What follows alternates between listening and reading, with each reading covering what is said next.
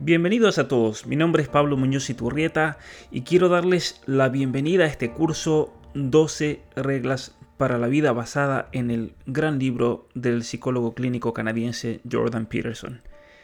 Quiero invitarlos a mm, suscribirse a este curso si quieren obtener el diploma, la certificación en mi página web pablomunoziturrieta.com. También para todos aquellos que quieran donar, que quieran colaborar, se les agradece enormemente y los invito también a participar de todas mis redes sociales, en Facebook, en Instagram, en Twitter, en mi canal de YouTube donde se pueden suscribir y poner la notificación para no perderse ningún video. Los dejo con mi curso de 12 reglas para la vida, que lo disfruten y gracias por tu apoyo. Hola a todos, muy buenos días, una alegría encontrarme un día más hablando sobre las reglas para la vida. Espero que estas reglas y este curso les esté aprovechando mucho, que estén realmente aprendiendo, que de alguna manera los esté ayudando en la vida personal, que los esté ayudando en el crecimiento personal, en, como decíamos, en lo que es lo central de este, de este libro, el tomar responsabilidad sobre la vida de cada uno de nosotros. Mientras esperamos a que, a que se terminen de conectar más personas, les recuerdo nuevamente si están usando la computadora, traten de poner sus teléfonos en silencio, así no se, no se distraen durante esta sesión.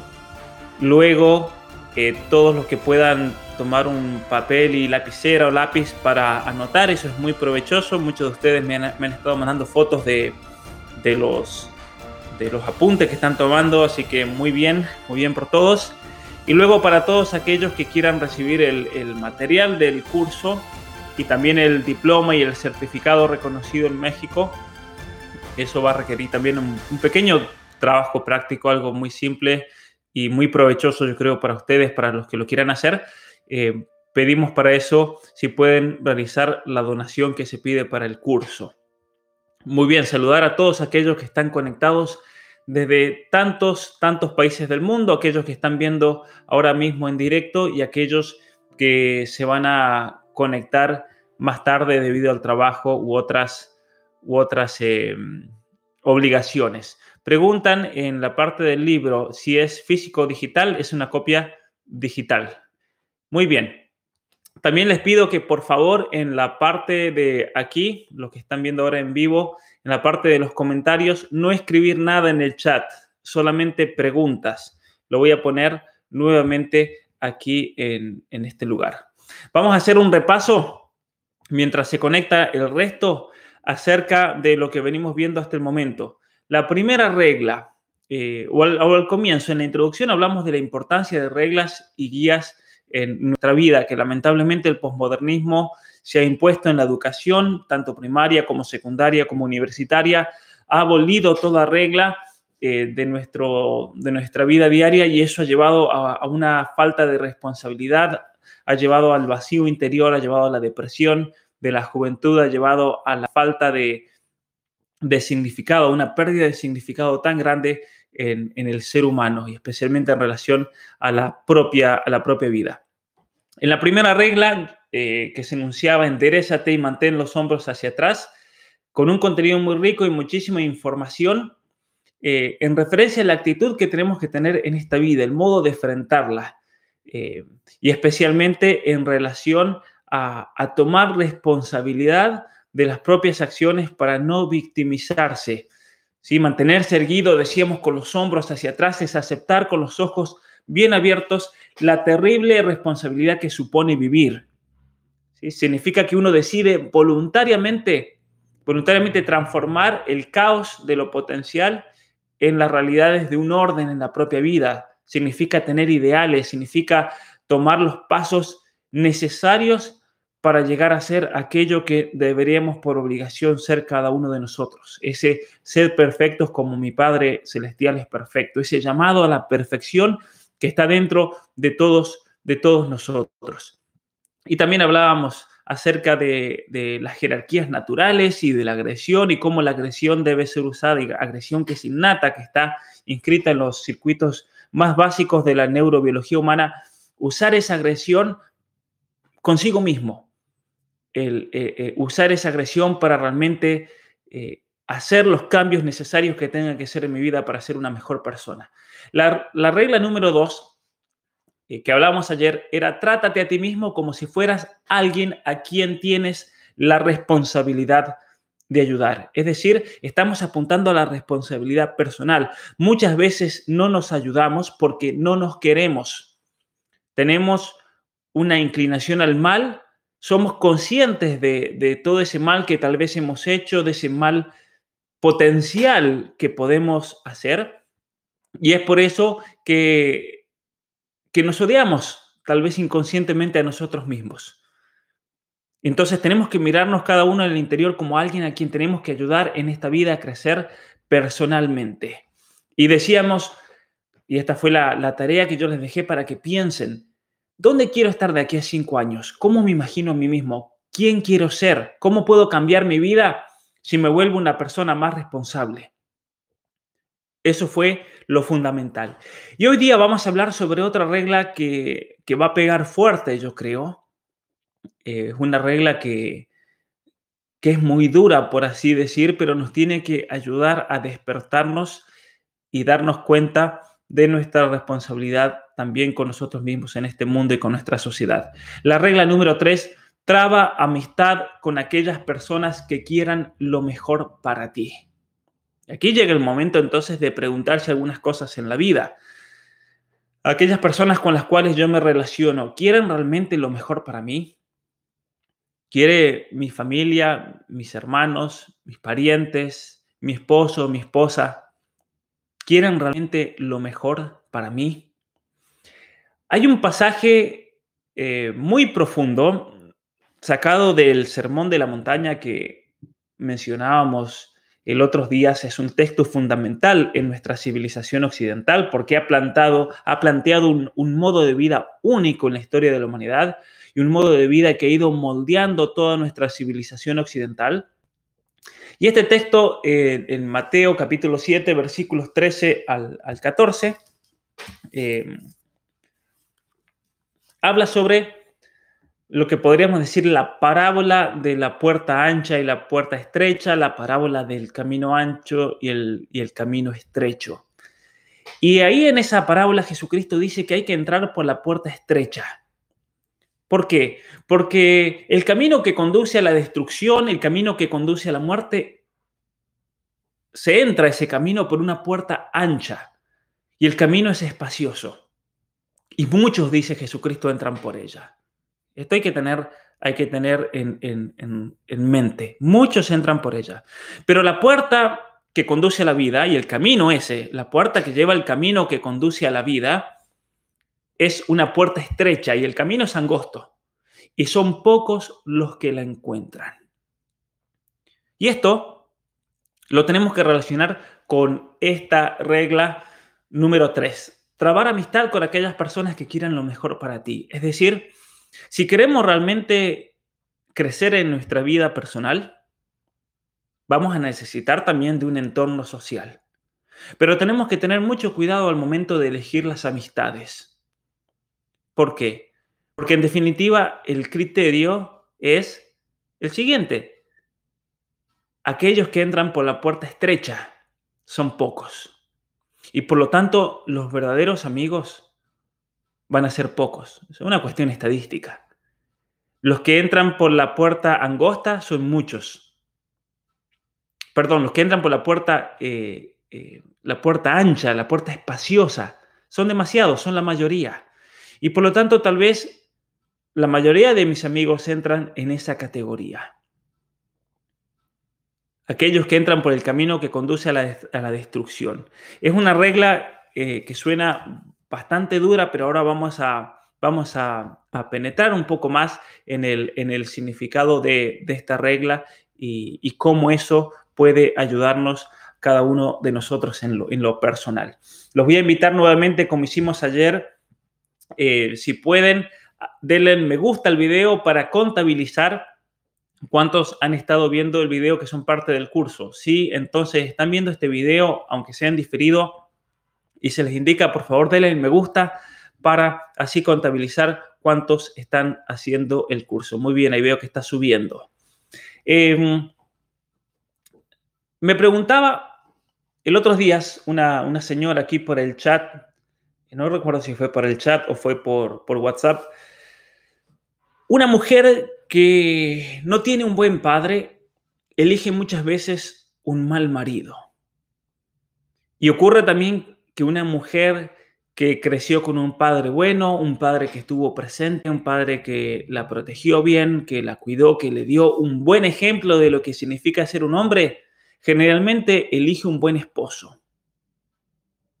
Y vamos a explorar un poco esa idea.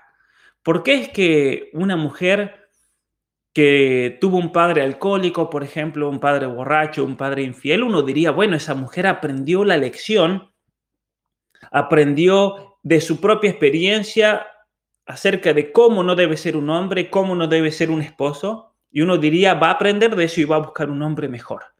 Pero estadísticamente, si nos fijamos, vemos que muchas veces una mujer en una situación así termina con un esposo que es igual o peor que su propio padre.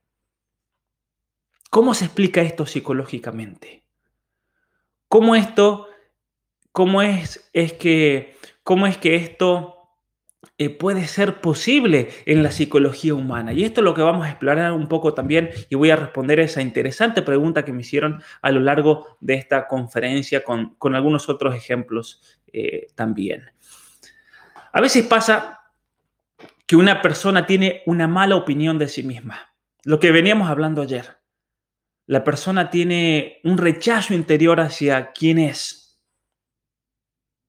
Muchas veces porque se niega a eh, responsabilizarse de su propia vida, de sus propias elecciones. Y entonces, esa gente que tiene una mala opinión de sí misma, al momento de conocer a gente, al momento de elegir amigos, al momento de elegir una, una pareja, un esposo, una esposa, elige exactamente al mismo tipo de individuos que en el pasado le resultaron problemáticos.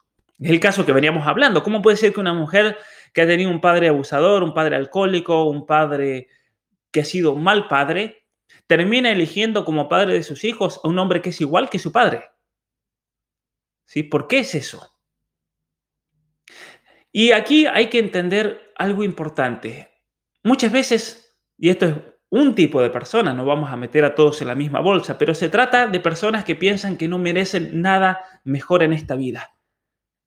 Y por lo tanto, estas personas terminan por todo este sufrimiento que han tenido que sobrellevar en su vida, terminan victimándose a sí mismas. Prefieren convertirse en víctimas, aunque esto suene duro, pero es así. Personas que deciden convertirse en víctimas porque piensan que no merecen nada mejor.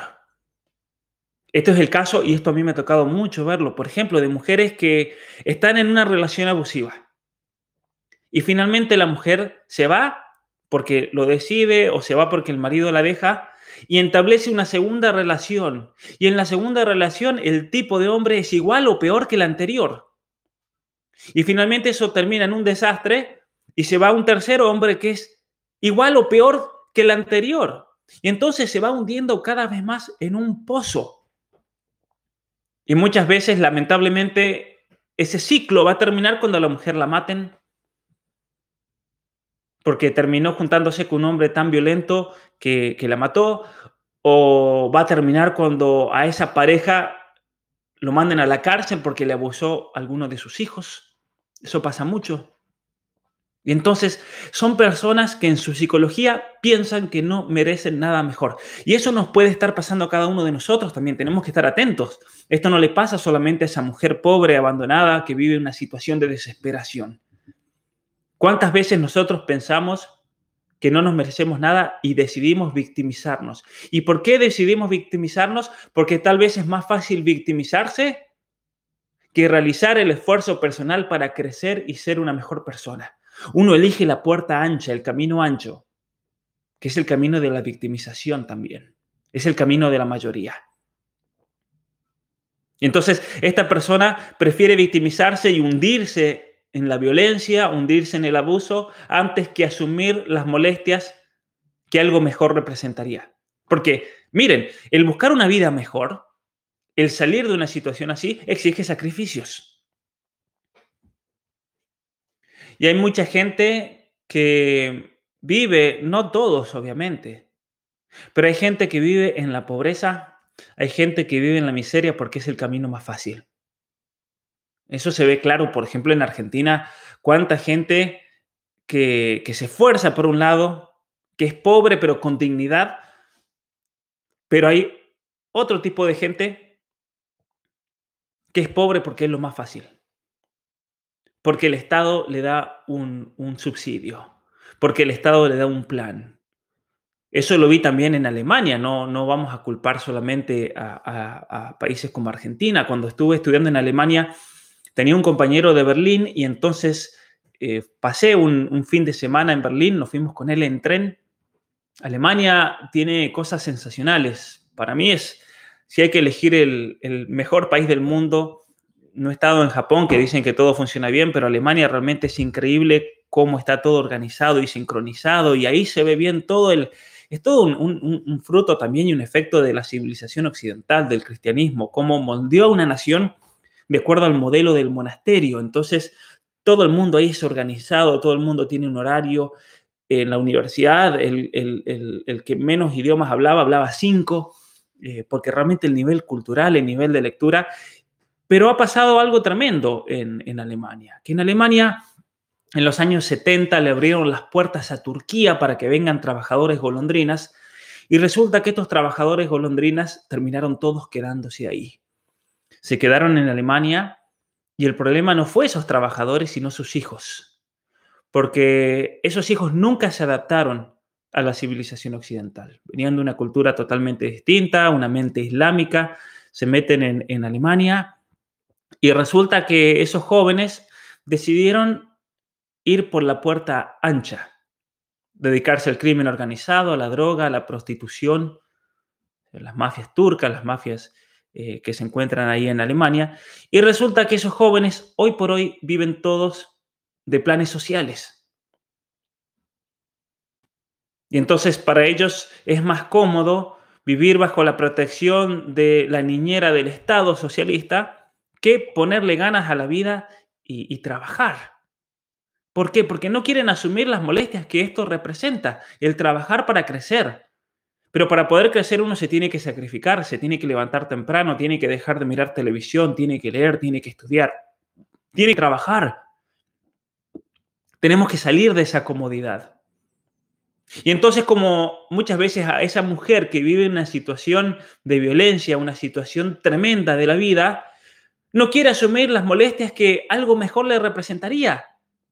Freud a eso lo llamaba la compulsión de la repetición. Repiten compulsivamente la misma situación. Cuando estuve en México eh, dando conferencias, una de las organizadoras me llevó a un lugar, un lugar muy pobre en México, un, asentamiento sobre lo que había sido el basural eh, en esta ciudad y en Puebla. Y cuando fui a dar la conferencia ahí a este lugar muy, pero muy humilde, de mucha miseria económica, mucha miseria moral, mucha miseria espiritual. Viene una señora a la conferencia y tenía marcas, cortes por todo el rostro. Impresionante las cicatrices que tenía. Y la señora que me llevó ahí me dijo que era su esposo el que la dejaba así que le pegaba machetazos en, el rostro, en el cuerpo, la golpeaba, la vivía abusando. Ese esposo abusaba de sus hijos. Y esa mujer ha tenido oportunidad de salir y escaparse de esa situación y nunca las ha querido tomar. Y eso a mí me dejó pensando mucho. Porque muchas veces lo que pasa entonces es que la persona prefiere victimizarse antes que tomarse las molestias y los sacrificios que significaría el salir de esa situación. Eligen el camino ancho. Eso es un misterio de la psicología humana y por eso a la persona hay que como sacudirla y despertarla y decir, salir de esa situación. No te hundas. la repetición compulsiva que decía Freud. Ahora, para él era como un impulso inconsciente de repetir los horrores del pasado. Era un impulso que tienen personas. Muchas veces em, por falta de alternativa, muchas veces para intentar dominar de forma más activa esas situaciones, porque eran lo que conocía. Una mujer dice, lo único que conozco es la violencia, entonces me voy a meter en una relación violenta, porque es lo único que yo sé navegar en este mundo. Y la gente crea su propio mundo con las herramientas que tiene a su alcance. Y una herramienta defectuosa siempre va a producir resultados defectuosos. Siempre. El uso repetido de esas mismas herramientas va a producir los mismos resultados defectuosos en la vida. Y es así, por ejemplo, como aquellos que nunca han sacado una lección del pasado, nunca han aprendido de la experiencia, están condenados a repetir, a repetir ese fracaso. Pero también está el caso de la persona que comete un error en la vida, tal vez sin quererlo. Se casó con la persona incorrecta. Se casó con una persona que terminó por su estilo de vida sufriendo graves patologías psiquiátricas. La persona que era abusadora, la persona que era violenta. Y entonces la mujer tal vez logra salir de esa situación y cuando sale de esa situación, tal vez no cae en ese ciclo repetitivo como el que estamos mencionando, pero la mujer comienza a culparse a sí misma. Pongo el caso de la mujer por poner el caso de la mujer, puede pasar con el hombre en muchas situaciones también. Y uno comienza a, a martillarse a sí mismo y a victimizarse. Ese es el gran peligro. A victimizarse y a llenarse de odio y a encerrarse. Y entonces, aquí estamos hablando en esta regla de la amistad. Elegir, elegir, decíamos en, la regla eh, aquí, traba amistad con aquellas personas que quieran lo mejor para ti. Es decir, esto lo podemos aplicar a, muchos otros sentidos también. En el trabajo, las personas quieren realmente lo mejor para mí. Muchas veces es difícil poder manejar eso. En la vida matrimonial, ¿con quién me voy a casar para un joven que esté soltero o una joven que esté soltera? Buscar a una persona que quiera lo mejor para mí. Ahora, ¿cómo me voy a dar cuenta de eso? ¿Cómo voy a poder yo analizar a esa persona para darme cuenta si realmente quiere lo mejor para mí o me está usando y se está haciendo el bueno, porque eso pasa mucho. ¿Cuántos matrimonios conoce uno de personas? ¿Y eso por qué pasa? Porque esa persona no tuvo el discernimiento de darse cuenta que todas esas actitudes en realidad eran ficticias, no eran reales, eran actitudes que estaban simplemente armadas para tratar de conquistar a esa persona. Como, el, como la falsa ilusión de tantas mujeres, por ejemplo, que se casan con un hombre alcohólico, mujeriego, que les al alcohol, a la droga. Tienen que pasar por lo menos cinco años desde la última recaída para decir que una persona realmente está tratando de dominar ese vicio. Cinco años. Entonces que no venga una mujer en su ilusión inocente, pensando que este hombre que hace un mes era un borrachín y ahora se enamoró de ella y le dice, ahora voy a cambiar y, la chica está fascinada porque el muchacho dejó de tomar, dejó de salir a las noches, dejó de acostarse con mujeres por ella, porque ese no es un vicio que ha sido dominado. Tienen que pasar cinco años para clínicamente establecer que esa persona ha superado una cierta situación. Entonces, es importante, es importante el tener esto en cuenta. Ahora, entonces lo podemos aplicar a muchas cosas, al matrimonio, lo podemos aplicar al noviazgo, lo podemos aplicar al trabajo, a las personas con las cuales uno se relaciona, incluso al relacionarse con la familia, aunque esto suene duro. Porque uno siempre dice el dicho ese, los hermanos no se eligen o la familia no se elige. Pero muchas veces puede ser que la familia sea tóxica. Muchas veces puede ser que mi madre sea tóxica para mi matrimonio, o que mi padre sea tóxico, o que la esposa le diga al esposo, date cuenta que tus padres, no lo digo porque sean mis suegros, pero son tóxicos para nuestra relación. Y entonces hay que saber tanto y cuánta entrada uno le tiene que dar a una persona, porque uno tiene que tener mucho cuidado también con las amistades o las supuestas amistades o las personas con las cuales se relaciona. Porque es una realidad que no todos quieren lo mejor para mí. Y es una realidad, como lo dijo Jesucristo, y aquí lo podemos tomar como la palabra de Dios, lo podemos tomar como una sabiduría, una, una simple sabiduría, de que la mayoría de las personas buscan entrar por la puerta ancha. Eso es así, estadísticamente. Y entonces uno tiene que empezar, en cierta manera, a limitarse también, sabiendo reconocer los peligros. Muchas veces a nuestros hijos, como hablábamos en la, en la otra conferencia, a los hijos les ponemos paredes para tratar de sobreprotegerlos de ciertos males, pero nos damos cuenta que los males también pueden venir de las influencias de la familia, de las personas, de los primos, de los mismos parientes, de las personas menos pensadas. ¿Y por qué digo de las personas menos pensadas? Porque estadísticamente, para decirles un, ejemplo claro y duro, el 80% de los abusos sexuales ocurren en el ambiente intrafamiliar. Ahora, con esto no quiero decir entonces que, que van a empezar a ver, a ver, al tío, al abuelo, al, al primo como un potencial abusador, pero simplemente para demostrar que incluso en la misma familia se encuentra la serpiente. Por eso hay que estar muy atentos. Hay que estar muy atentos a todo nuestro alrededor. Ahora, hay también otros motivos por los cuales las personas eligen amigos que no son buenos para ellos. Recién veíamos el caso de la repetición compulsiva de esa mujer que, que sale de una mala relación y se mete en otra, y así va de peor en peor. Muchas veces la persona entra en una mala, relación porque quiere rescatar a alguien, quiere ayudarlo. Eso pasa mucho en la chica, por ejemplo, inocente, que ve a un chico que está mal y tiene compasión de él. Y dice, pobrecito, si no lo ayudo yo, si no lo ayudo yo, ¿quién lo va a ayudar?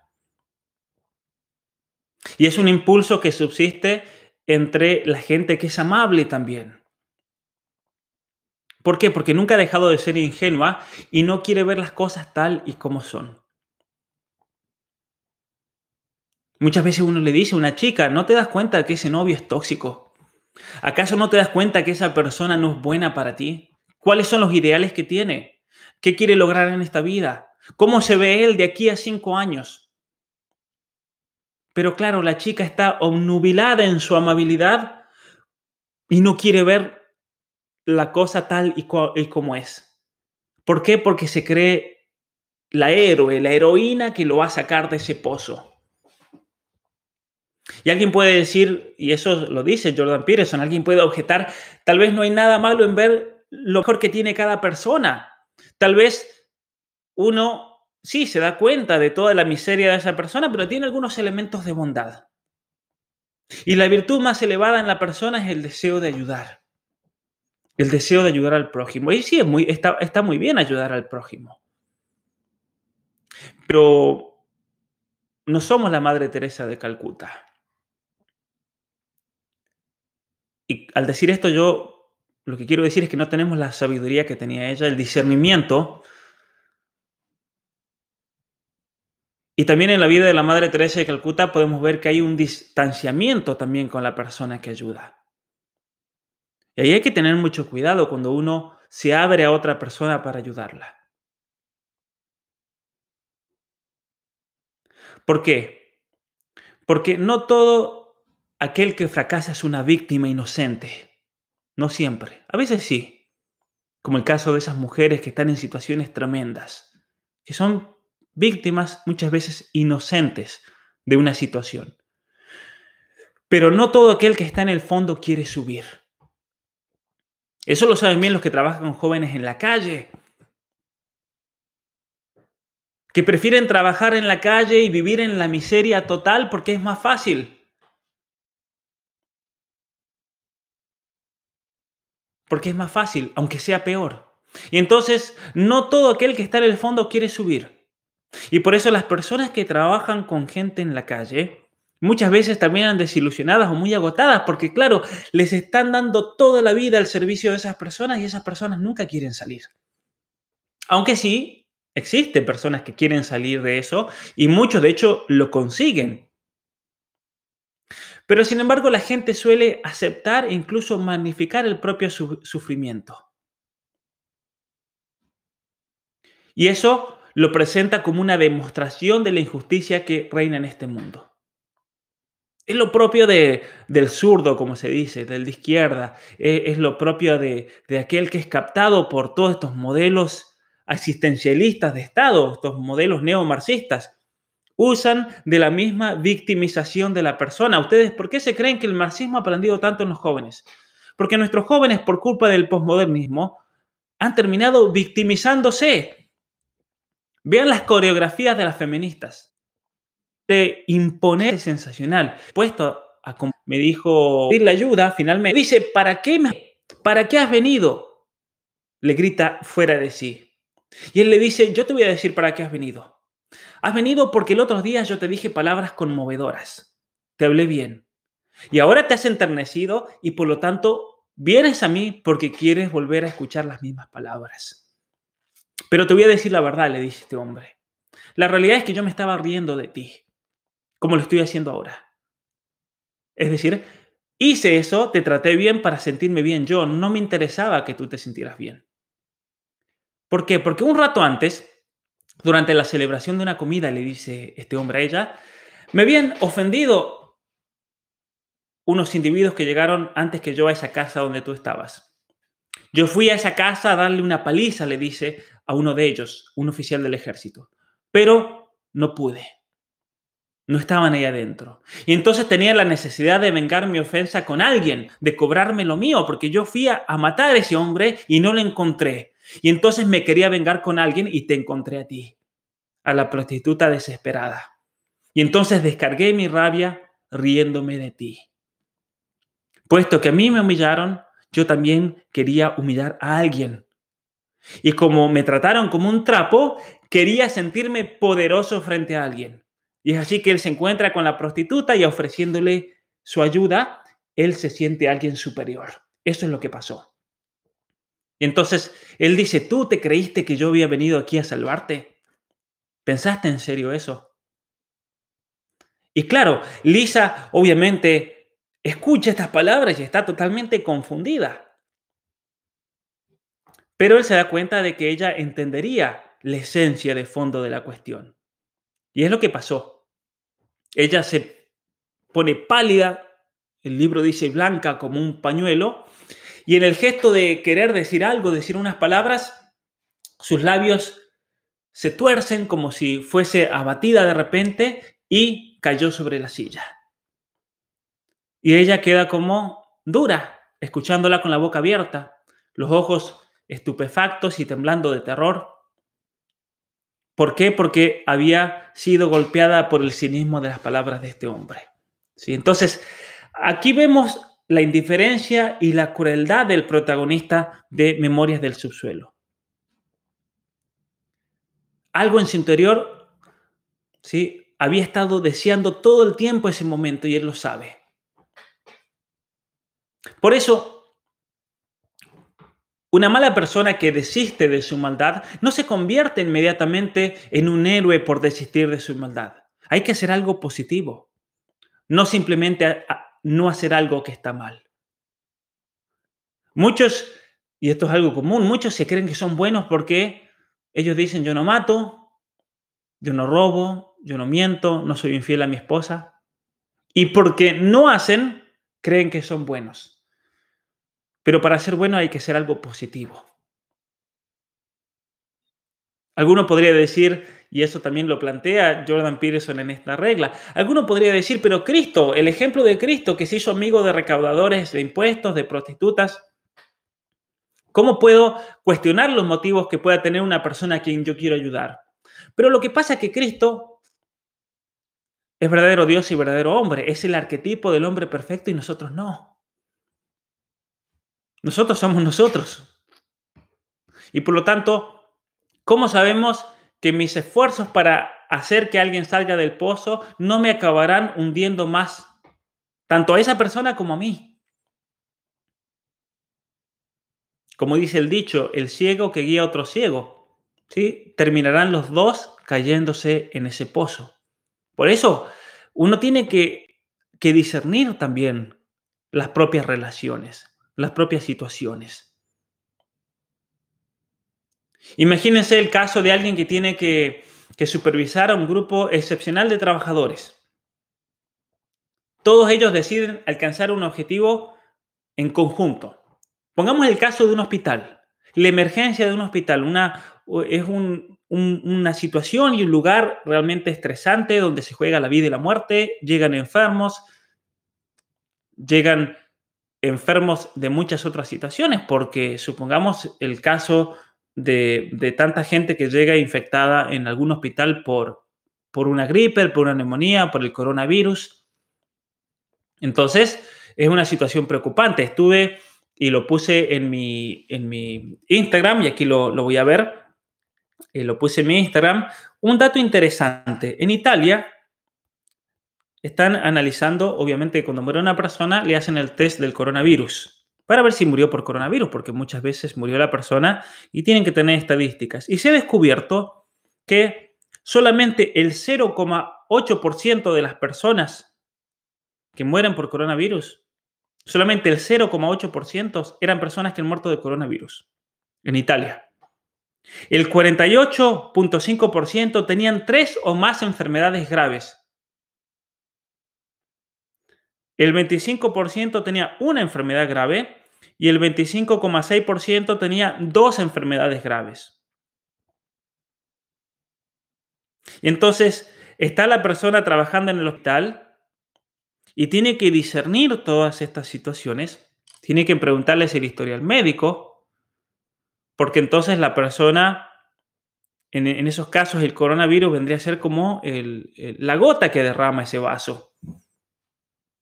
Y entonces estamos en un hospital Imaginémonos esa situación, tenso. Tenemos médicos y enfermeras diligentes, brillantes, creativos, unidos, trabajando a tiempo y destiempo. Pero de repente a, ese médico a cargo de la guardia le llega, le mandan a, a alguien, a un enfermero, supongamos, que está dando muy bajos resultados en otro puesto. Porque es un inútil, es un chanta, es un vago, Y entonces se lo dan a él. Y en un arranque de inspiración, este jefe de guardia dice, dice, y con las mejores intenciones, les dice, démelo a mí, démelo a mí, démen a esa persona problemática, démelo a mi equipo porque es el mejor, somos los que mejor estamos actuando en el, en el hospital y por lo tanto ese enfermero, al ver el ejemplo de todo el equipo, va a mejorar. ¿Y qué ocurre? ¿Qué es lo que ocurre? Porque han habido experimentos sobre esto. Eso es lo peor que pueden hacer.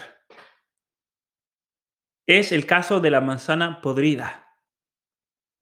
Y esta es una imagen muy buena que yo quiero que ustedes recuerden.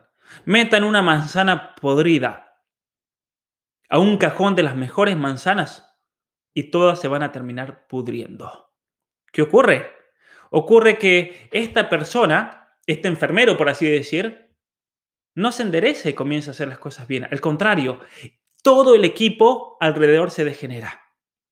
¿Por qué? Porque el recién llegado mantiene su cinismo, su arrogancia, su neurosis, sus problemas, se queja, falta o no aparece cuando tiene que estar ahí. Y su trabajo de poca calidad provoca retrasos entonces, porque claro, en, una situación como una guardia funciona, funciona como un mecanismo y si uno de los engranajes no está, Fuiste. Por más que tengas los mejores doctores del mundo, te faltó un engranaje, sonaste. Una persona que está en un operatorio, está realizando una intervención quirúrgica. Si tiene, puede ser favaloro, supongamos el mejor cirujano del mundo, haciendo una operación a corazón abierto. Y resulta que tiene como asistente, como instrumentalista a un inútil y eso va a hacer entonces que la calidad baje. que haya retrasos, que tiene que venir otra persona a volver a hacer eso.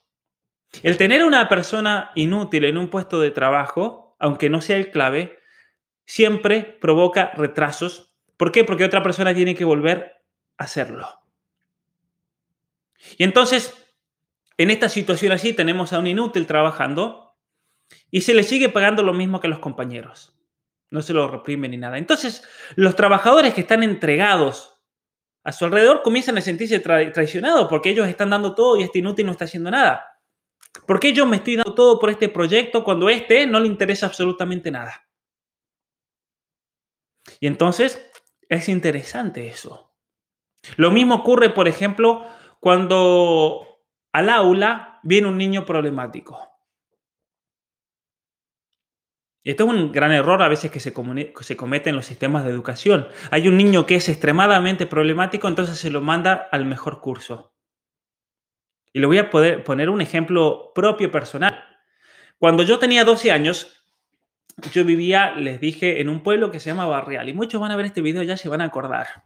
Yo lo voy a decir públicamente porque no hay problema. 12 años tenía. Éramos dos varones en el curso. Éramos dos varones. Fernando, hijo del jefe de gendarmería, y yo, los dos nos iba muy bien en, en, las clases. De hecho, en mi escuela, Pedro Esnaola, dividían el grado A y el grado B con muy buen sentido común. Y yo quiero felicitar a los, a los educadores, maestras que hicieron ese criterio. Había que tomar un examen el primer día de clase. El que se sacaba más de 9 iba al A. El que se sacaba menos de 9 iba al B. Pero resulta que en el B, en el grupo B, habían dos estudiantes que eran muy problemáticos. Y entonces, aquí la directora cometió un error, pero gracias a Dios no tuvo ningún efecto en nosotros. ¿Qué hizo? Agarró a esos dos estudiantes problemáticos del séptimo B, éramos todos de 12 años, y lo mandó al séptimo A, porque claro, ahí todos se sacaban, el promedio era 9,50 de los estudiantes. Y entonces lo pusieron en nuestra aula, a estos dos problemáticos. Resulta que un día tuvimos que hacer un trabajo práctico y por esas cuestiones de la vida, me tocó hacer el trabajo práctico con estos dos. Vamos a ponerle los dos criminales, criminales estos dos terribles, estos dos niños terribles. Y por alguna cosa de la vida yo dije, no, no voy a hacerlo con ellos. Porque yo sabía que eran, iba a ser una pérdida de tiempo. Yo les iba a tener que hacer la tarea a ellos. Y si a mí algo a mí me reventó toda la vida, es el aguantar a una persona que se victimice. Eso nunca lo acepté. Y de niño, entonces aunque tenía 12 años, yo dije, a esto yo no voy a ir a hacer el trabajo práctico con ellos para yo tener que hacerle el trabajo a ellos. Que lo hagan ellos. Y si no lo hacen, problema de ellos. Entonces yo le dije a la maestra, yo con ellos no voy. Y la, la, maestra, con, con buen sentido común, dijo, bueno, que lo hagan ellos solos. ¿Y qué pasó? Estos dos chicos se reunieron en la casa de uno de ellos y resulta que la casa esa era la de un cuidador. En mi pueblo eh, no sé ahora, pero en esa época había mucha gente rica, mucha gente de muchísimo dinero de, la Argentina que tenía su casa ahí en la montaña. Y entonces siempre tenían una casita al lado que era la del cuidador, que le cuidaba la casa y esa gente venía en el verano, venían los fines de semana, en las vacaciones, algunos venían en su helicóptero desde San Juan, por ejemplo, el caso de la familia Stornell, que el hombre venía en su helicóptero, hasta que lamentablemente un día ese helicóptero, una ráfaga de viento, lo, hizo golpear contra la montaña y murieron todos. Pero así habían muchas, muchas mansiones. Y esta mansión la cuidaba el papá de este compañero mío. Y resulta que este compañero, que lo habían puesto en el grado de los que se portaban bien, de los que estudiaban, con la, esa inocencia de pensando que van a ver el buen ejemplo de los demás y se van a portar bien. ¿Qué hicieron? Se metieron a la casa, a esta mansión, y encontraron armas. Y cuando encontraron armas, las cargaron y empezaron a dispararle a todo lo que encontraban. Le destruyeron la casa. Los que son de mi pueblo se acordarán, año 1994, de repente esta mansión, todas las ventanas rotas, todos los adornos, absolutamente todo bombardeado, como si hubiera habido una guerra ahí adentro. Y entonces, claro, imagínense todas las teorías de la conspiración. El coronavirus un poroto con respecto a qué había pasado en mi pueblo, porque de repente la casa destruida.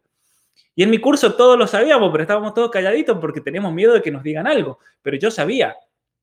Todos, todos en el pueblo, las distintas teorías de que había entrado a robar, de que había llegado alguien de afuera, de otro pueblo, de otra ciudad, de otra provincia, pero miren, hasta los extraterrestres tal vez habían venido y habían hecho eso. Y nosotros sabemos que habían sido estos dos, eh, estos dos eh, criminales, estos dos niños criminales.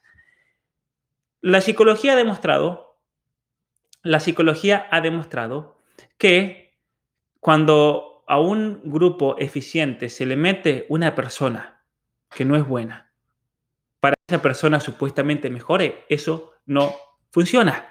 Eso no funciona. ¿Sí? Cuando a un niño de edad se lo mete con adolescentes que están civilizados, lo que se expande no es la estabilidad, no es el orden, sino el caos. Aquí esta lucha del orden y el caos. Y entonces es mucho más fácil ir hacia abajo que ir hacia arriba. Y entonces cuando tenemos un grupo, una jerarquía, se pone alguien que tira para abajo y va a ser más fácil ir para abajo que ir para arriba. Y quizás alguien esté salvando a alguien porque es una persona fuerte, es una persona generosa, equilibrada, que puede realizar o quiere realizar una buena acción, pero también es posible y es más probable que lo único que uno quiere es llamar la atención por las inagotables reservas de pasión y benevolencia. Entonces hay que también analizarse. Quizás estoy tratando de salvar a alguien porque me quiero convencer de que mi fuerza, de que mi carácter es algo muy grande. O porque tal vez es más fácil parecer virtuoso cuando estoy al lado de alguien que es absolutamente irresponsable. Porque claro, al lado de un criminal somos todos buenos, somos todos santos. Es muy fácil meterse en una prisión, meterse en una cárcel y decir yo soy una persona muy buena, yo lo estoy aquí. Por eso esa historia que yo les conté de este obispo Fulton Sheen, miren la grandiosidad de él. Él dijo, ¿cuál es la diferencia entre ustedes y yo? Que ustedes los han agarrado y a mí todavía me están buscando. Porque ante el pecado, ante la maldad, ante la miseria, somos todos culpables. Nadie es inocente. Nadie es inocente. Y eso hay que tenerlo también muy en cuenta. Hay que tenerlo muy en cuenta. Entonces el alcoholismo descontrolado de esa persona que yo quiere, quiero ayudar hace que, que mis faltas sean una trivialidad. Mis largas y solemnes charlas con alguien sobre el fracaso de matrimonio me convence de que yo soy una persona mejor. Parece un esfuerzo, un progreso, pero en realidad haría falta mucho más para que sea una ayuda de verdad.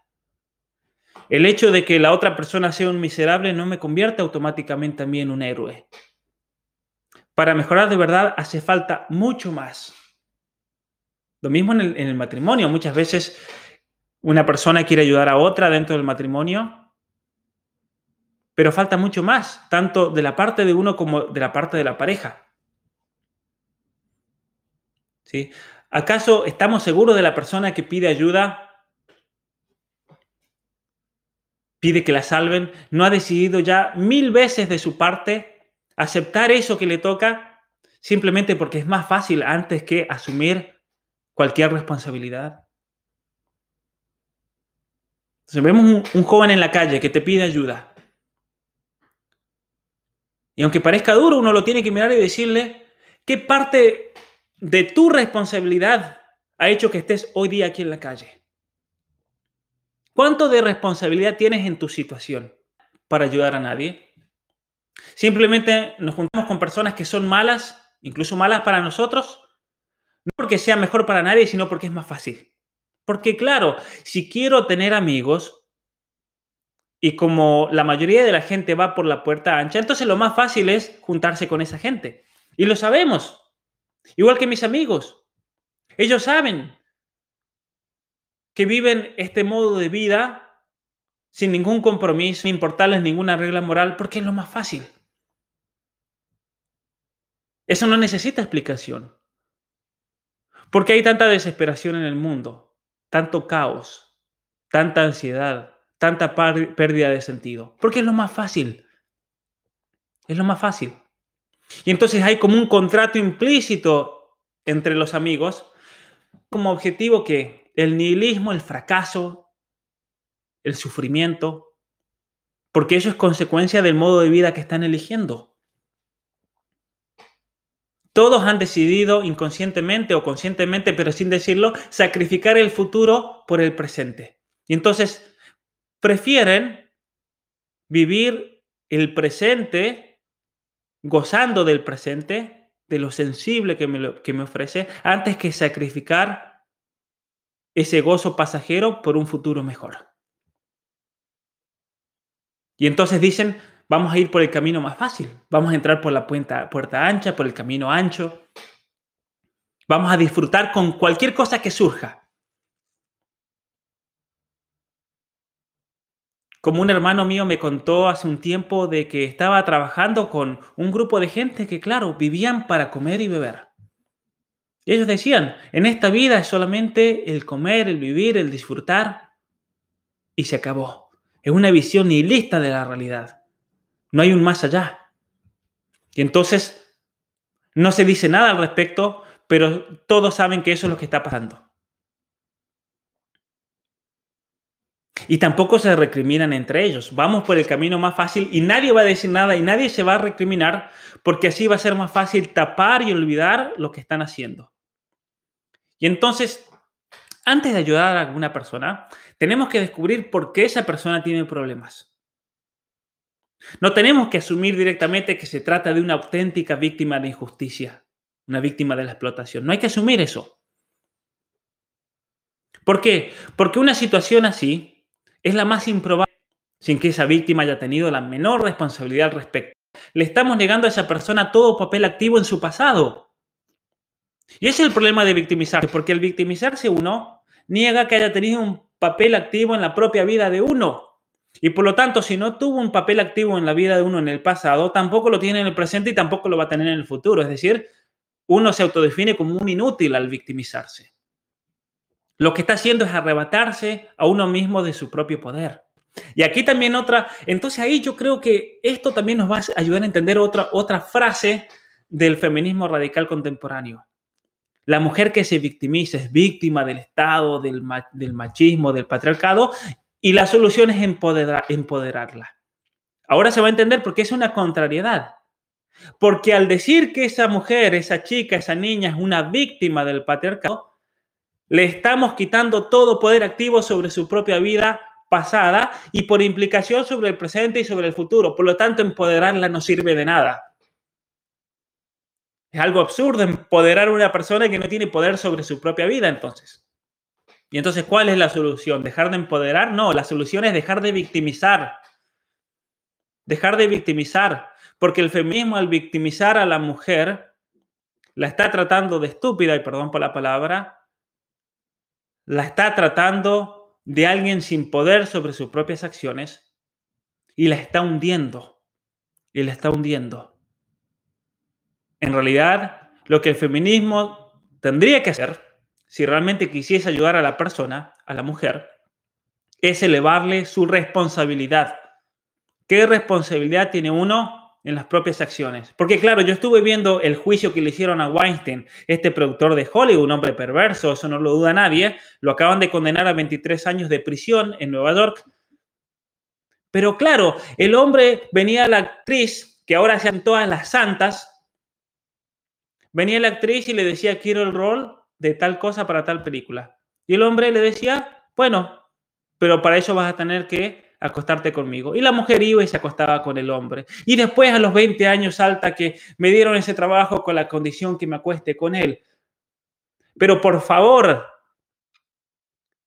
que perdiste toda tu dignidad, que te acostaste con un imbécil para lograr algo en la vida.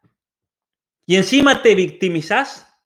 ¿A dónde está tu responsabilidad? Ninguna mujer con dignidad accedería, accedería a un favor sexual a cambio de nada.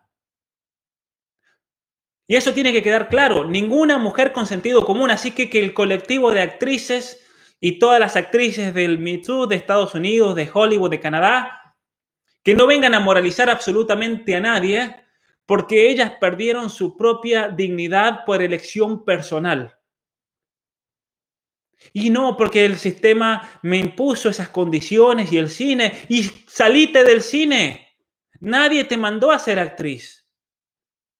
Nadie te mandó a sacrificar tu propia dignidad a cambio de dinero, a cambio de fama. Porque por alguna razón misteriosa las mujeres con más dignidad en este mundo no son actrices. Y si para lograr algo en la vida tenés que vender tu cuerpo, y entonces abandonalo. No merece, la, no merece, no vale la pena, para nada. Eso tiene que quedar bien claro también. El falso empoderamiento del feminismo es destructivo. ¿Por qué? Porque le está negando a la mujer todo papel activo que ha tenido en su pasado y por implicación en su presente y en su futuro. Lo que le está haciendo a la mujer el feminismo es arrebatándole el poder de decidir y de ser responsable y de mejorar su propia vida como mujer, como madre, como esposa, como, como mujer que ha quedado sola, como madre soltera, como madre que ha tenido que separarse por situaciones tremendas y que necesita entonces de la responsabilidad más que nunca. Entonces, es mucho más probable que un individuo en concreto simplemente haya decidido no elegir el camino angosto porque le resulta difícil. Es así. Y entonces esta tendría que ser la hipótesis por defecto cuando nos encontramos con una persona que necesita ayuda. Y me parece demasiado duro, tal vez es ir demasiado lejos, pero yo les voy a decir esto, es fácil comprender el fracaso. No hace falta una explicación para explicar el fracaso de una persona.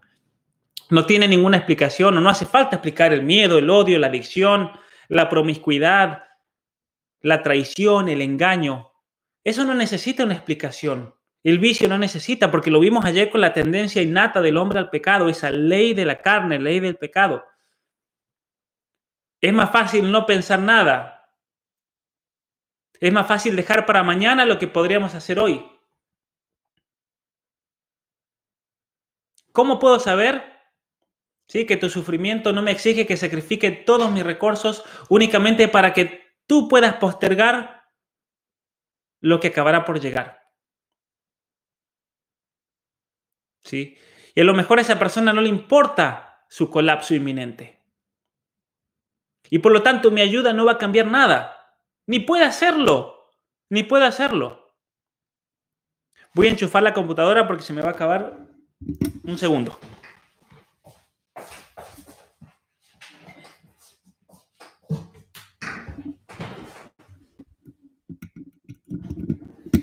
Muchas veces entonces la persona busca ayuda pero ni siquiera quiere salir.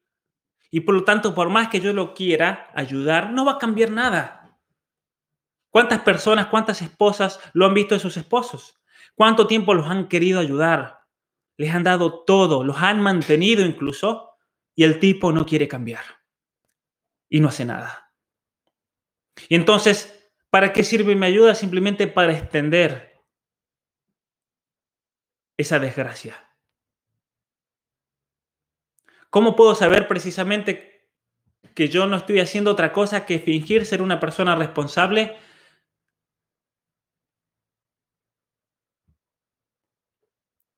Y entonces, quizás la desgracia de uno es un intento por poner en evidencia la injusticia del mundo y evitar poner en evidencia las propias faltas también. Hay gente que dice, el mundo es injusto, miren la situación en la que me encuentro. Pero eso lo hace para tapar los propios pecados, la propia incapacidad, la falta de responsabilidad en el momento, porque cuántas personas tuvieron oportunidades y nunca las tomaron. La negativa a luchar, a vivir. Y tal vez esa persona tiene una disposición inagotable para vivir ese fracaso. Y se está vengando entonces contra sí mismo también.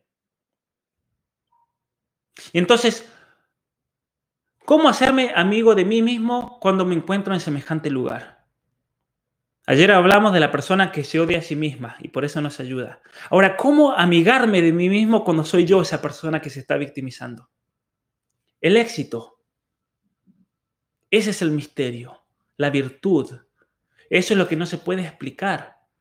El vicio es fácil, es lo normal. Como cuando compramos un teléfono, ya viene programado de una manera. Nosotros somos así, ya venimos programados para eso, por así decir. Lo que no se puede explicar en uno es la virtud. ¿Cómo es que la persona llegó a eso? ¿Cómo es que la persona pudo superar todo esto? Que por default, por así decir en inglés, era el camino al cual se dirigía. Entonces, no quiere decir esto que no hay esperanza para redimirse, pero es mucho más difícil sacar a alguien de un abismo que levantarlo de una zanja. Y algunos abismos son muy profundos y cuando se ha llegado hasta el fondo, ¿sí? ya no queda gran cosa. Y por lo tanto, hay muchas personas, muchas mujeres viviendo en situaciones desesperantes en el hogar, en la familia, pensando que van a poder sacar a ese esposo de esa zanja cuando en realidad está en el abismo. Y el hombre ni siquiera quiere salir. Vive en un estado complaciente así. ¿Qué hay que hacer? Hay que esperar hasta tener en claro que esa persona quiere que se le ayude. Carl Rogers, un, un gran psicólogo, él decía que es imposible, imposible empezar una relación terapéutica con un paciente si esa persona no quiere mejorar. Es imposible.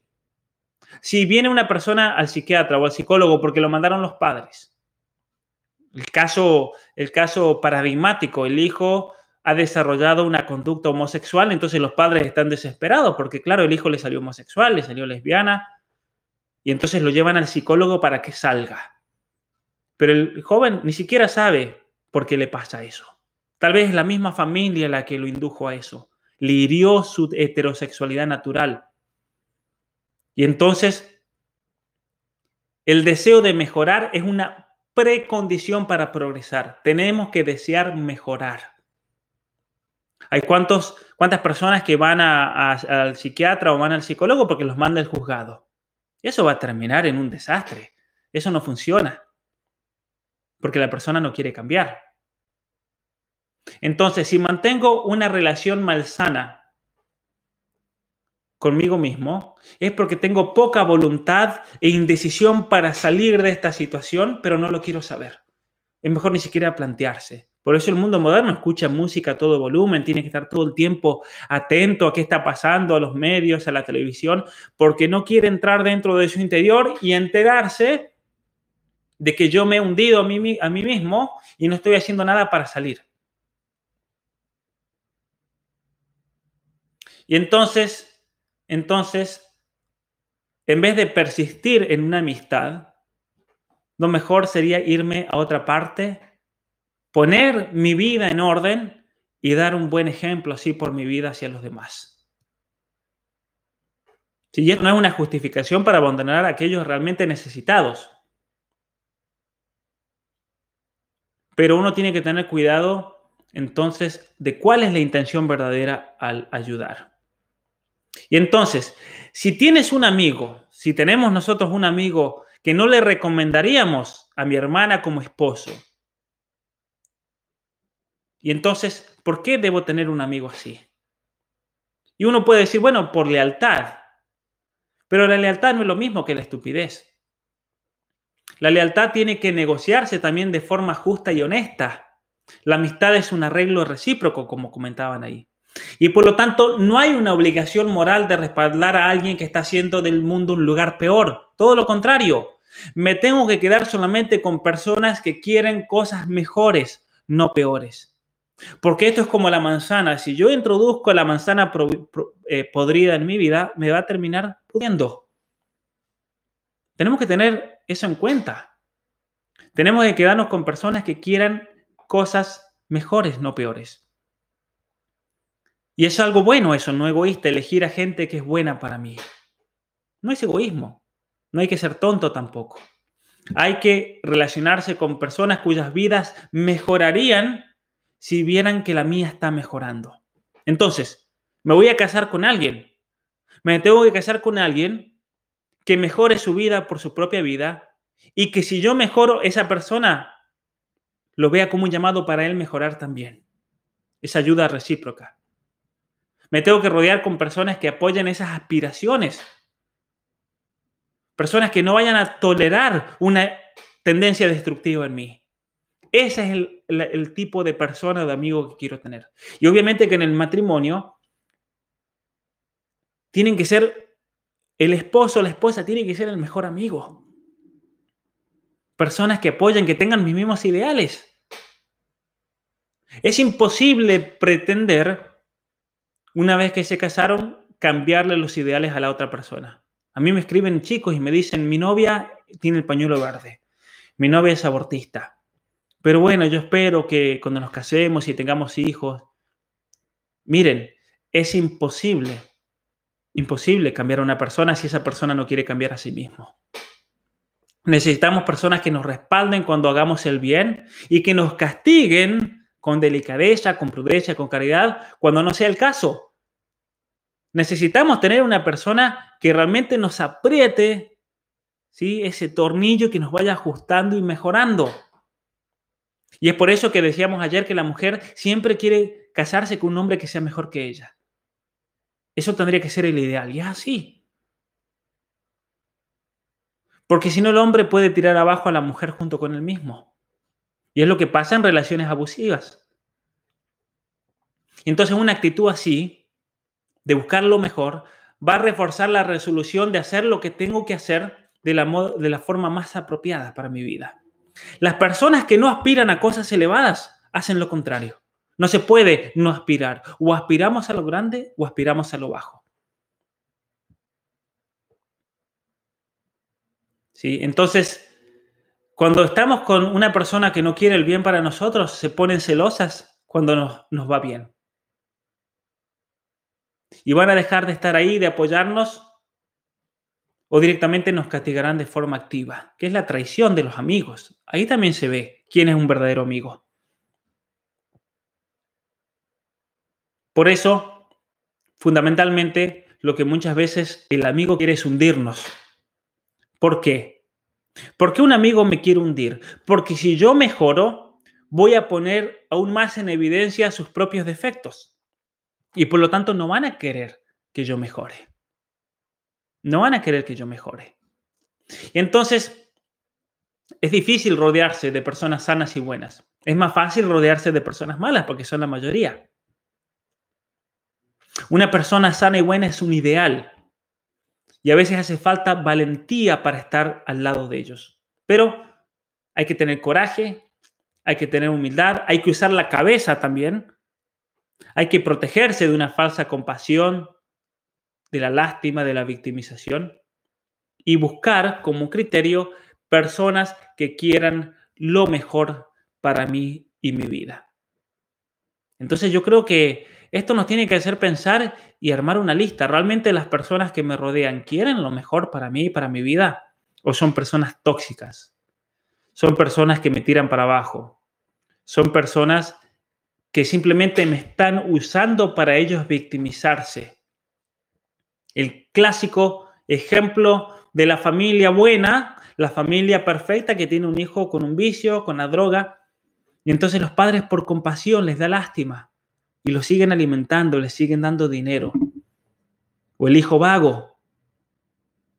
En todas las familias siempre hay un vago, el primo, el hijo del tal o cual, que vive de sus padres, que elige el camino fácil.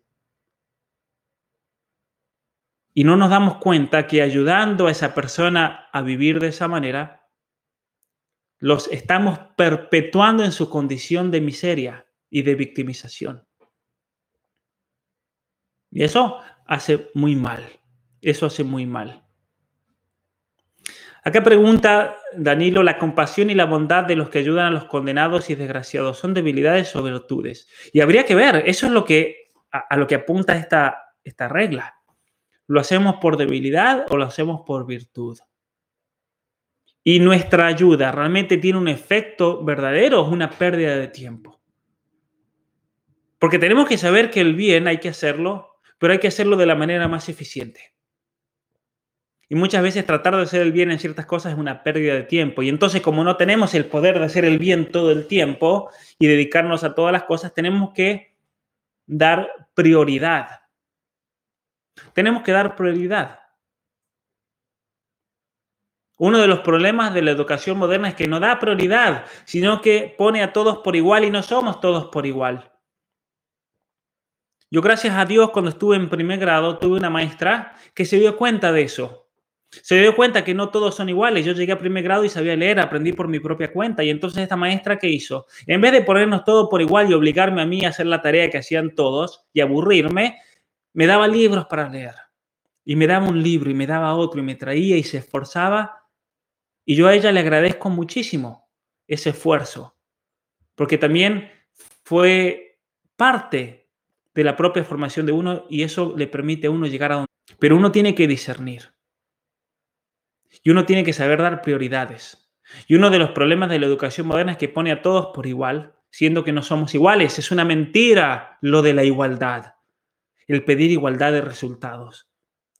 Cuando cada persona tiene habilidades y capacidades diferentes, y hay una jerarquía también. Está, esa jerarquía está influenciada por factores genéticos, por factores psicológicos, por factores eh, del medio ambiente, de la familia, donde uno cree, donde uno crece, de, las circunstancias. Personalmente yo creo que el sistema de educación contemporáneo es inhumano. Finlandia, por ejemplo, tiene los mejores niveles de educación en resultado del mundo, pero en Finlandia, jardín de infantes y primer grado no se estudia absolutamente nada. Los niños juegan al aire libre en el bosque y recién en segundo grado es que se sientan. La educación moderna es opresiva. No se puede pretender tener un niño de 5, 6, 7 años sentado en un escritorio por 7 u 8 horas. Es inhumano eso. Aparte de que la educación moderna es una pérdida de tiempo. Es una pérdida de tiempo porque lo que se enseña bastaría con una o dos horas para enseñarlo. Y entonces, ¿qué pasa con el resto del tiempo? Es una pérdida de tiempo absoluta. Se vienen aprendiendo estupideces y datos que no sirven para nada cuando lo único que necesita el niño es que le enseñen a pensar. Y a pensar se le enseña aprendiendo a leer, aprendiendo a escribir y aprendiendo a hablar y expresarse. Y luego usando de los rudimentos básicos de la matemática. Que el niño aprenda a sumar, que aprenda a restar, que aprenda a dividir. Que el niño maneje eso si el niño maneja eso, todo lo demás se da por añadidura. Como decía Jesucristo, buscar el reino de Dios y todo lo demás se dará por añadidura. Yo tuve realmente la bendición de la escuela secundaria haber tenido grandes maestros. Y un gran mentor que era el rector de nuestro ah, colegio secundario, él nos dijo un día esto, porque nosotros aprendíamos, acá tengo por ejemplo la Biblia que cité recién, está en griego. Aprendíamos latín, aprendíamos griego y él nos dijo, Ustedes aquí, reviéntense estudiando latín y griego. Porque si aprenden eso, aprenderán todo lo demás. Todo lo demás se da solo. El amor por la historia, el amor por la literatura, el amor por la matemática, la inteligencia suficiente que tengamos para aprender. Y muchos otros colegios secundarios nos atacaban porque decíamos, sí, ustedes estudian mucho latín, griego, literatura, se estudian todas las obras clásicas, pero saben matemática, llega matemática y no tienen el nivel que una escuela técnica. Y lo curioso es que esa escuela técnica que nos criticaba no ha producido una mente matemática, no ha producido un físico, no ha producido a alguien que haya llegado lejos. Y mi colegio sí. Eso es lo interesante. Mi colegio, tenemos un amigo mío, Adrián, se encuentra en MIT, la universidad más importante del mundo en las ciencias. Llegó a vivir ahí y vive actualmente ahí, junto a la Universidad de Harvard. ¿Por qué? Porque cuando uno aprende a pensar, cuando uno aprende de manera lógica, entonces la mente está capacitada para después agarrar cualquier otra cosa y llevarla al máximo. En Alemania, en Alemania, la competencia es feroz en la escuela secundaria para poder entrar a las mejores universidades. Pero eh, todo se define en la secundaria de acuerdo a lo que uno estudie. Uno puede estudiar humanidades, latín, griego, los clásicos. Uno puede ir a una escuela técnica o una escuela de oficios. Eso en la secundaria.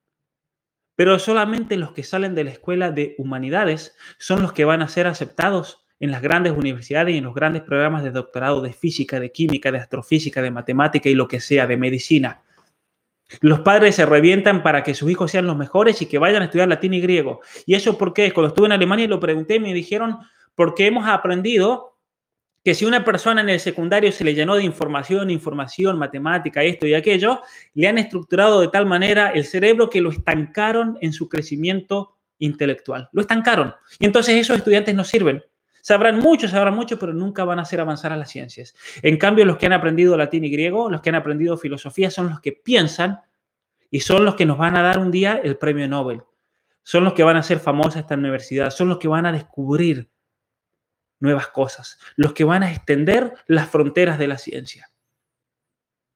Y entonces, si ustedes son padres y están preocupados por la educación de sus hijos, sepan y sean conscientes de que sus hijos están perdiendo el tiempo en la escuela pública. Lo están perdiendo. Y muchas veces lamentablemente no están los medios para mejorar eso.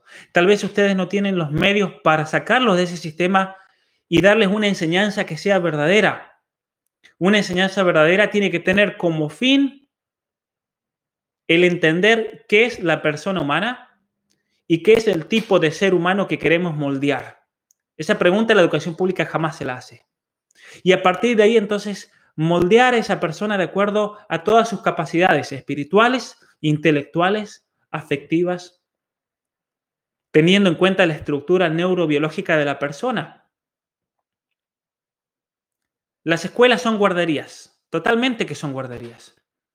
Porque el sistema escolar contemporáneo está moldeado de tal manera para que los padres vayan, para que los padres vayan a poder a trabajar, el papá y la mamá. Entonces, están moldeados para entonces alimentar este sistema, sistema utilitarista, totalmente. Se les enseñan cosas que nunca les van a servir, totalmente. Y es frustrante, muchas veces para la misma maestra. Yo tengo muchas maestras muy buenas en Argentina que están dando su vida realmente, y eso hay que decirlo, por los estudiantes, pero en un sistema que es infructuoso. Entonces, para una maestra que va a estudiar con todos sus ideales de ayudar, se encuentra con un sistema que no sirve. Obviamente que esas maestras igual tienen un efecto muy grande en los estudiantes. Yo lo he podido ver en mi propia vida. Yo fui de jardín de infantes al séptimo grado a una escuela pública del Estado, pero era en el campo. Entonces eso hizo una, una diferencia muy grande porque eran maestros realistas. Luego tuve, no había nadie ideologizado. Luego fui a una escuela que era privada, pero era gratis, era gratuita, católica, humanista, que si pueden mandar a sus hijos a un colegio humanista, lo tienen que hacer. Donde aprendan a pensar, que aprendan filosofía, que aprendan a escribir, que aprendan a leer, que aprendan a expresarse, a tener argumentos, a debatir, que aprendan latín y griego, porque eso es lo que estructura el cerebro y nos da una capacidad única para poder esquematizar y entender la realidad. Es muy importante. Yo prefiero entonces que un hijo estudie y se reviente aprendiendo latín y griego, aunque supuestamente no sirva de nada, a que aprenda un montón de información inútil, que será información, pero no lo ayuda a pensar. No lo ayuda a pensar. Por eso yo creo que la solución para la situación contemporánea es el crear escuelas de en serio. Eso es algo que los padres se los tienen que plantear, las iglesias se los tienen que plantear. Escuelas que formen a personas de verdad y salirse del sistema. Y hay que ver la manera. Aquí en Canadá los padres que son buenos y que son conscientes se han salido del sistema, ya sea que se han salido por el homeschooling o porque han creado escuelas que están totalmente fuera del sistema, que necesitan, obviamente requieren un sacrificio gigantesco, porque esas escuelas no las subvenciona nadie. Hay que sacrificarse, hay que armar todo totalmente de modo independiente, pero se puede hacer, se puede hacer. Muy bien, ¿qué pasa cuando una mujer es abusada sexualmente, ¿en dónde está su responsabilidad? Ya que obviamente no la tiene. Uno de los problemas más grandes con el abuso sexual es que eh, la persona, al haber sufrido una situación traumática, existe la tentación de victimizarse. Se victimiza. Y al victimizarse no puede comprender en realidad qué es lo que pasó. Por eso un tratamiento para ayudar a una persona que ha sido abusada sexualmente es entenderle y hacerle entender y ver y que comprenda que ella no tiene responsabilidad en esa situación. Porque cuando la mujer se victimiza ante un abuso sexual, pueden pasar varias cosas. Puede pasar que esa mujer termine odiando al hombre y por lo tanto se termina autodestruyendo porque ya no puede relacionarse con un hombre y va a caer muchas veces en el lesbianismo. O puede pasar que esa mujer para tratar de tapar esa situación traumática comienza a vivir una vida promiscua. Eso pasa mucho también. Porque es un mecanismo de defensa para tratar de olvidar ese abuso, teniendo relaciones con el hombre que se encuentren. Y para ellas estar en control tener control de la situación. Ahora sí, yo me acuesto con este, pero yo lo elijo. Y entonces caen en una actitud de promiscuidad gigantesca. Eso se ve mucho también. Eso se ve mucho. Muy bien. En mi caminar terapéutico me llegan mamás que dicen que su hijo es homosexual cuando está apenas, está apenas en el desarrollo de la preadolescencia. Sí, eso pasa mucho. Hay mucha confusión. Hay mucha confusión. Hay muchos jóvenes que por este mundo frágil que ha creado jóvenes frágiles, inseguros, pueden creer que tal vez tienen atracción hacia el mismo sexo. Pero es algo pasajero. Y es algo que se va solo. Por lo tanto, es un peligro a un niño así que esté confundido afirmarle el hecho de que es gay, que salga del closet, como se diga, que se manifiesta, que adquiere esa identidad. Es algo tremendo hacer eso porque en realidad es una inseguridad personal. Y es una inseguridad personal que viene muchas veces por la situación familiar que se viva. Esto lo voy a explicar con mucha más profundidad en el otro curso que voy a decir. ¿Sí? Preguntan, ¿podemos decir que el ayudar a otros implica hacerlo a conciencia? Ciertamente, ¿el amor al prójimo tiene límites? No, el amor no tiene límites. Uno tiene que amar, pero tiene verdad y tiene que ser vivo al amar. Por ejemplo, yo tengo un hijo drogadicto, supongamos, y yo lo amo a ese hijo, pero amarlo no significa entonces complacerle sus necesidades, sus deseos, darle dinero. ¿Por qué? Porque yo simplemente lo que voy a hacer es perpetuar su condición. Debemos ayudar, pero esa ayuda tiene que ser una ayuda de verdad. Y eso es aquí lo que tenemos que discernir. Hay que amar. Hay que amar a todo el mundo. Hay que amar al prójimo como uno mismo pero una cosa es amar y otra cosa es ayudar. Y si lo amamos de verdad, lo vamos a ayudar de una manera eficiente. Y muchas veces amarlo implica no tenderle la ayuda que esa persona me está pidiendo. Porque esa es parte de la trampa psicológica que está jugando esa persona conmigo. Es parte de la trampa. Y los efectos de eso son los que nos van a llevar a darnos cuenta si tal vez me equivoqué no lo tendría que haber ayudado. No me tendría que haber casado con él, porque él me pedía ayuda. ¿Cuántos hombres conozco que le dijeron a su esposa, casate conmigo porque solamente si vivo contigo, contigo no voy a caer en la droga, no voy a caer en el alcohol, contigo me voy a mantener fuerte. Y la mujer, en su inocencia, se lo creyó por ayudarlo, por amor. Y fue una trampa, una trampa mortal. Y a los 5, 10, 15 años me cuentan su historia. Por los frutos los conoceréis. Esos son los frutos de eso. ¿Sí?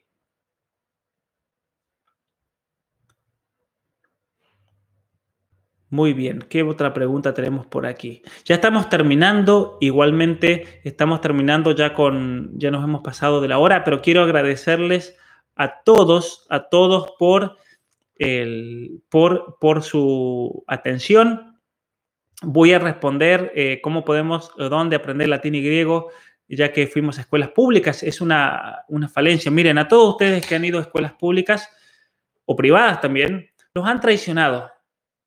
Tenemos que ser conscientes de eso. Son muy pocas las excepciones de lugares donde hemos ido y nos hemos formado bien. En general nos han traicionado. Y han traicionado a la ciudadanía porque han usado los fondos para ideologizar en vez de educar. Por eso mi crítica tan fuerte siempre al sistema de educación. Porque el sistema de educación contemporáneo no apunta a mejorar a la persona y hacerle creer, sino a ideologizarlo, a corromperlo interiormente, a moldearlo según el punto de vista posmoderno. Por eso yo jamás le daría un hijo al Estado. Jamás se lo daría para que me lo eduquen. ¿Por qué? Porque lo pondría a ese niño a la suerte de la maestra que le toque. Tal vez le toca una maestra sensacional, como existen, pero será de casualidad. pero tal vez le toque una maestra de pañuelo verde, como las grabaciones que me llegan a mí de muchos estudiantes que graban en secreto a sus maestras y las cosas terribles que les dicen. Entonces, ¿cómo aprender? ¿Vale la pena aprender latín? ¿Vale la pena aprender griego? Al menos, aunque sea para poder aprender a pensar, como dice, aprender un idioma, sí vale la pena, exige un esfuerzo. Yo les puedo mandar información al respecto. Para aprender latín por cuenta propia, yo les recomiendo el libro Lingua Latina, escrito por Hans Holberg. Muy bien, obviamente, ese es, es un librazo.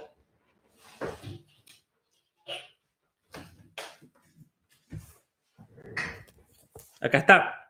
Lingua Latina por Hans Holberg. Son bastantes. Yo tengo la colección completa de griego y demás, pero tenemos que, tenemos que poner orden a la vida. Ese orden lo podemos buscar creciendo mejor en distintos niveles, que eso lo vamos a ir hablando más adelante. En el ser humano hay distintos niveles. El nivel espiritual hay que ponerle un orden, el nivel intelectual hay que ponerle un orden, el nivel afectivo hay que ponerle un, un orden, el nivel social las relaciones, la amistad, lo que estamos hablando ahora, hay que poner un orden.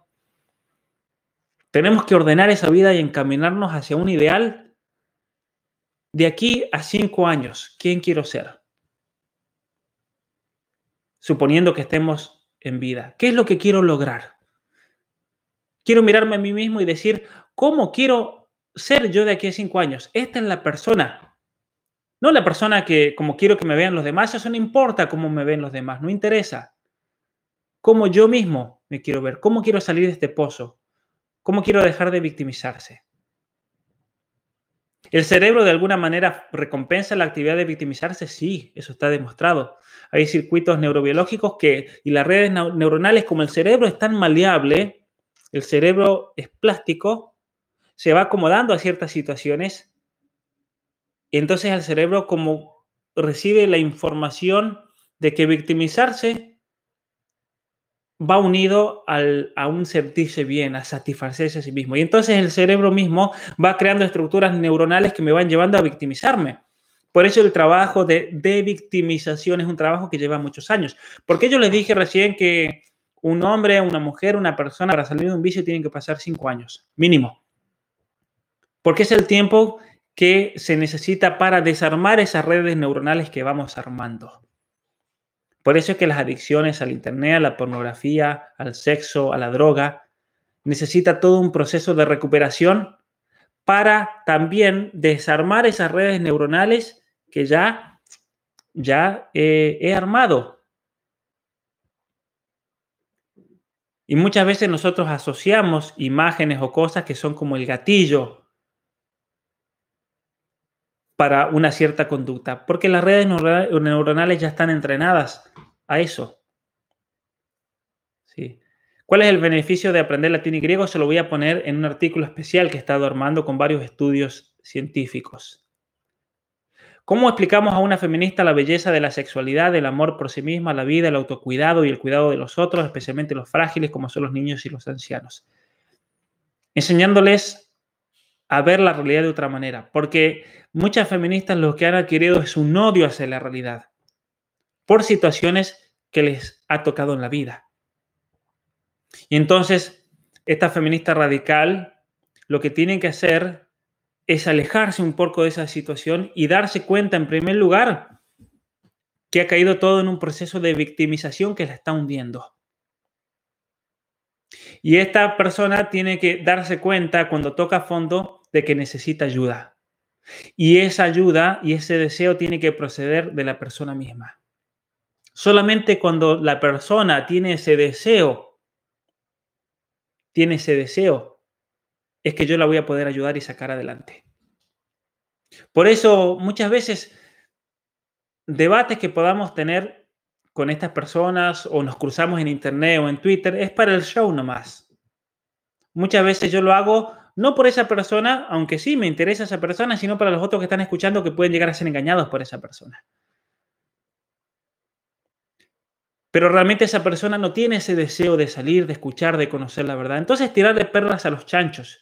Y hay que tener cuidado de no tirarle perlas a los chanchos. No hay que hacerlo.